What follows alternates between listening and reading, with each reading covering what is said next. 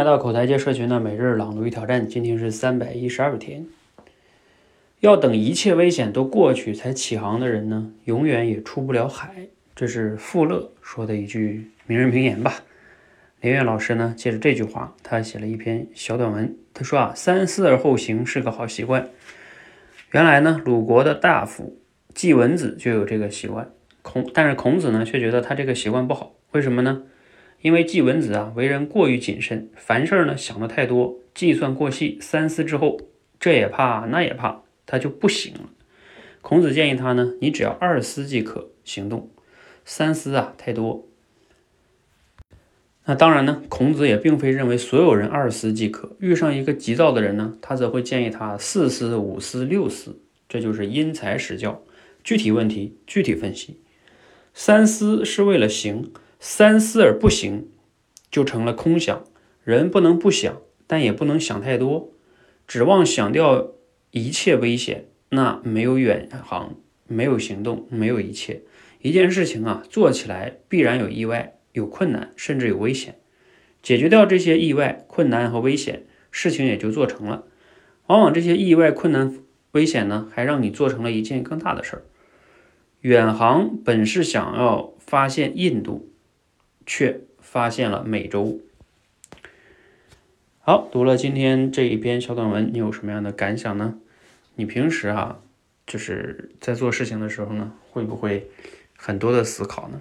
还是说不怎么想？我觉得这个过程呢，就是像文章中讲的哈，要因人而异啊，也要找到一个平衡，就是不能完全不想，那就是属于蛮干啊，莽撞的干，盲目的干。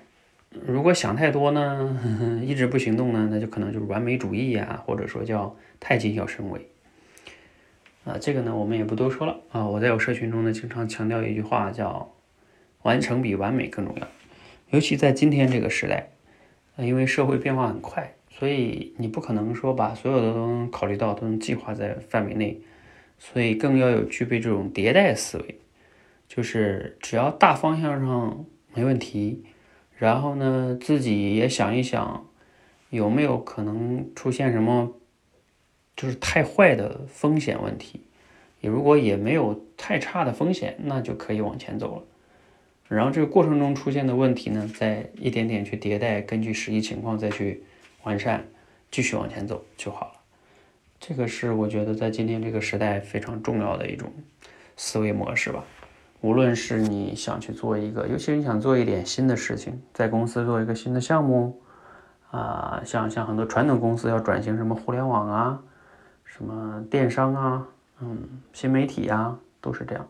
又或者说你想去创业，就更是了。创业更是有很多不确定性啊，你就不可能完全去按照你想的去做哈啊。这个我稍微说一下，比如说像我最开始出来创业做这个演讲口才培训的时候，二零一七年四月份的时候吧，那时候我也不知道要要用什么模式，我只是那时候知道，嗯，六十秒口才训练营有挺多学员想要练口才找我，而且也愿意付费，所以我就带着他们去练。刚开始做一些什么小班课呀，做各种各样的课。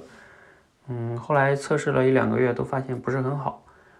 那后来呢，就有去做了一个小故事训练班。后来我又发现说，哎，现在这种直播很火呀，我为什么不能用直播的方式帮大家练口才呢？嗯，就是在在线的，不是我在这讲，而是说可以跟学员面对面的，学员讲完了，我再给他点评。就直播间那个时候，因为二零一七年的时候就已经能做到连麦了。只不过那个时候市面上的直播间大多数都在做的是，啊美女啊帅哥啊在那儿才艺之类的哈，啊我这种直播还挺挺另类的，一方面不是我主讲，啊我也不是那种完全的知识型主播，我讲两小时你们都听着，而是我让学员一个个来讲，然后我再给他们点评，因为那时候就尝试这样的方式，最开始我也不知道这种方式行不行，所以我就一个月一个月测试，连续测试了六个月。后来我才觉得，嗯，这种方式确实挺有效果，学员呢也也觉得挺好，因为学员也愿意付费，愿意持续的学习，后来我们就坚持了这种模式，所以从二零一七年到现在，你看四五年的时间哈，依然还在用这种模式，因为它是被证明有效的。但这种模式在二零一七年四月份我辞职的时候，我是不知道的。如果我我那个时候都想好了的话，那我就可能也不能开始了。它就是这样一个过程哈。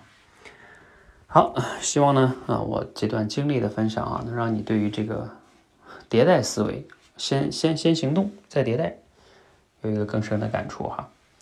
好，欢迎和我们一起每日朗读与挑战，持续的输入、思考、输出，口才会更好。谢谢。